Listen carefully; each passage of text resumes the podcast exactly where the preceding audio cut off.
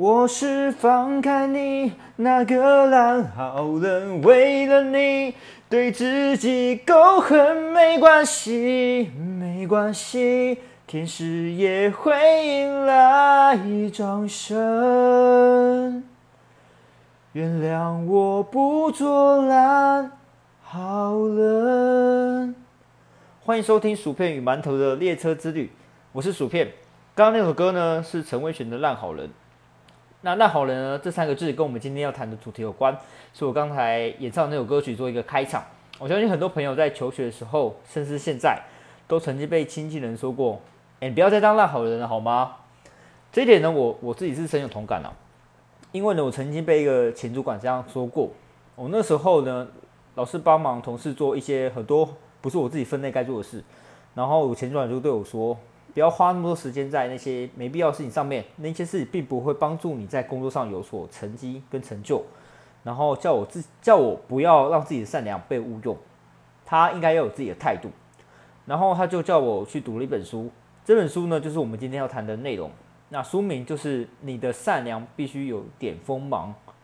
我相信应该听众朋友应该都有些人应该听过这本书了。那这本书我觉得它非常的好读。它分成好几个章节，那每个章节呢，大概是只有四到五页，而且它每一页的文字数量都很少，非常适合在睡前来阅读。如果你有时间的话，几个小时就可以读完了。我个人的话，因为有一些事情要做，所以花了半个月的时间把它读完。这里面呢，蕴含了很多坚守自己善良的智慧。以下帮大家分享一些，里面有一句话是这样写的：善良其实也是一种能力。这么说其实并不是在炫耀。而是，如果你想要活得有态度，表达你自己的观点，展现你自己的能力，然后拥有从容的生活，你就必须在这个功利的时代学会坚强。之所以这样说，是因为你没有成为一个恶人，活出你自己的姿势，那就是你内心最坚定的善良。这句话呢，有它的道理。你想一下，大家想一下，既然它是一种能力呢，你就可以选择用或是不用嘛，对吗？好，从小呢，我们是不是就曾经被教导过？哎，你要善良啊，要听话，要对别人仁慈，你要把好的都给别人。比如说恐龙让你的故事有没有？然后你要是时常的去帮助别人，你以后才可以上天堂等等巴拉巴拉之类的。可是呢，当别人利用你的善良，把那些不是你要做的事情都交给你处理的时候，有些人会秉持着这个善良跟仁慈的原则，然后去帮忙做。我举个例子好，假设你今天在公司，然后有一个同事说。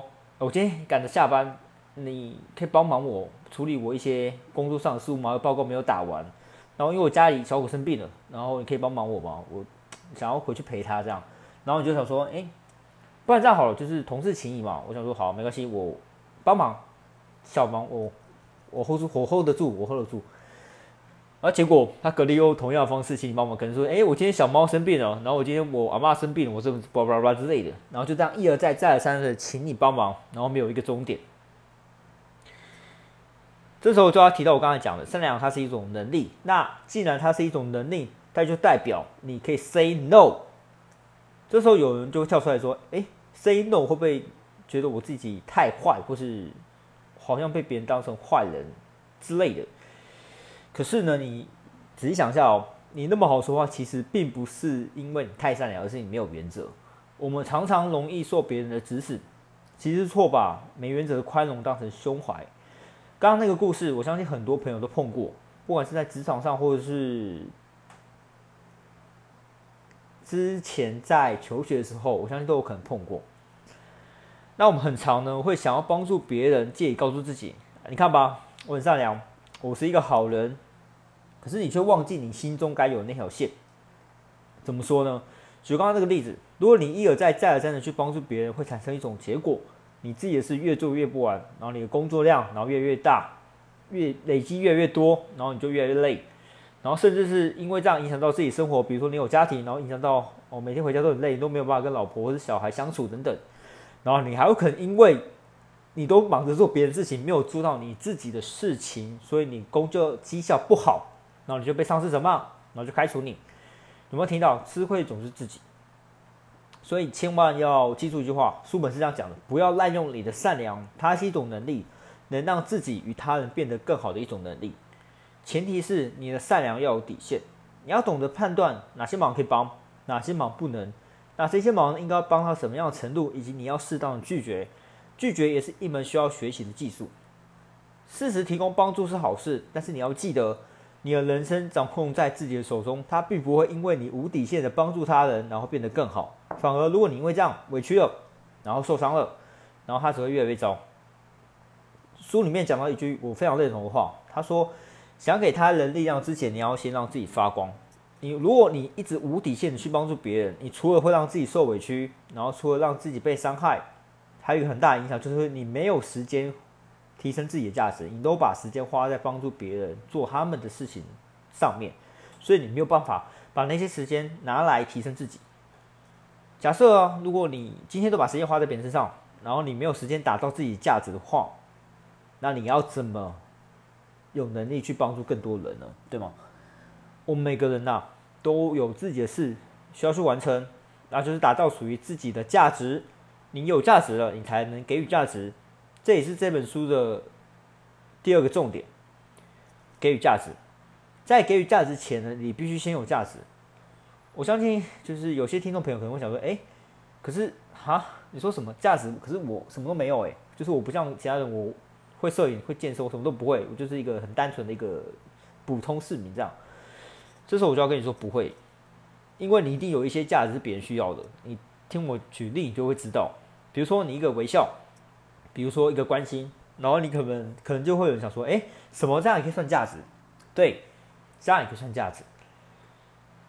之所以我们会把价值这两个字看得太高，是因为我们很容易陷入一个误区，就是好像价值就是要做到倾家荡产，或者你尽心尽力，你让对方起死回生这种很夸张的表现才叫做给予价值。其实根本就不需要，因为每个人的感受度是不一样的。有些价值可能你给他，他觉得诶很受用，或者他今天感到开心了，或是他觉得被疗愈到了，对我来说那个就算价值。对，只要你能你给予的东西能让对方变得更好，就是价值。所以每个人身上都有价值，只是很多人都会太小看自己。那书中有讲到这样一句话，他说：“给别人力量之前，先让自己发光。”这件事简单来说，就是给予别人价值之前，你必须先有价值。那价值这一点呢，我们刚刚谈到。每个人都有，也就是说，每个人都有让自己发光的时刻。你只是需要去觉察、练习、去观察那些时刻的存在，因为那个那些发光的时刻就是你的价值所在。比如说，诶，有人说你笑容很迷人啊，会让每每个看到你的都很开心。比如说，有人觉得，诶，就是看到你就很安心，有一个安心感在。比如说，每个人都觉得你很温暖，然后你在的话，就觉得诶，好像事情都非常的。过得非常的顺利，这样，或者是像我们刚才提到，比如说你会摄影，然后有人需要你帮忙，你就拍帮忙拍拍照，他觉得大家就觉得你拍照很漂亮，这也是一个价值。对你只要记住有没有人夸你，或者是有没有你在做某些事情，或者你在展现某些事情上面，你自己是非常有自信，然后你觉得你都活在那个状态里面，那个就是你的价值所在。好，那学会这一点，你就知道该怎么样运用你自身价值给予别人价值。好，那最后呢，我们来总结一下：真正懂得运用善良这份能力的人，会知道该把时间花在什么地方。简单来说，如果你在替别人做那些他们该完成的事情，或是不该是你责任范围所及的事，你进而让自己没有时间打造价值、创造更多能力的话，你就只会卡在原地，你不会成长，你也不会进步。如果没有成长跟进步，你能帮助的人就只有一部分。但若你愿意给自己的善良定一个底线，就很像在你自己善良的旁边画一个圈圈。然后假设今天在圈内的，好，你就帮忙这样。那假设今天就是那些想要请你帮的忙都在圈外，你就拒绝，你就 say no。然后把那些原本要帮助那些圈外人的时间拿来放在提升自我价值上。当价值打造的很强大的时候，你所能提供帮助就会更多。举个例，假设你是郭台铭，跟假设你是一个非常普通、非常普通，像我这样普通的市民，那我想问一下大家哦，谁可以为这个世界提供更大的帮助呢？我相信大家应该心中都有答案了，就是这几天新闻啊，郭台铭帮忙台湾想要引进一些疫苗，我相信大家应该都有答案。OK，那这个答案就给大家自己去思考。最后呢，我想要送给大家一句话：照顾别人之前呢，先把自己顾好。当你更有能力了，你会发现你能够照顾与帮助的人远超你的想象。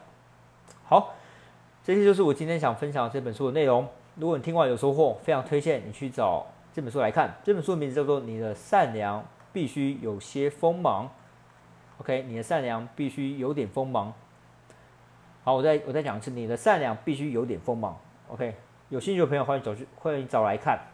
好，那如果你喜欢我们的频道，欢迎订阅并分享给更多需要的朋友。今天 p o d c a s 就到这边，我们下次听，拜拜。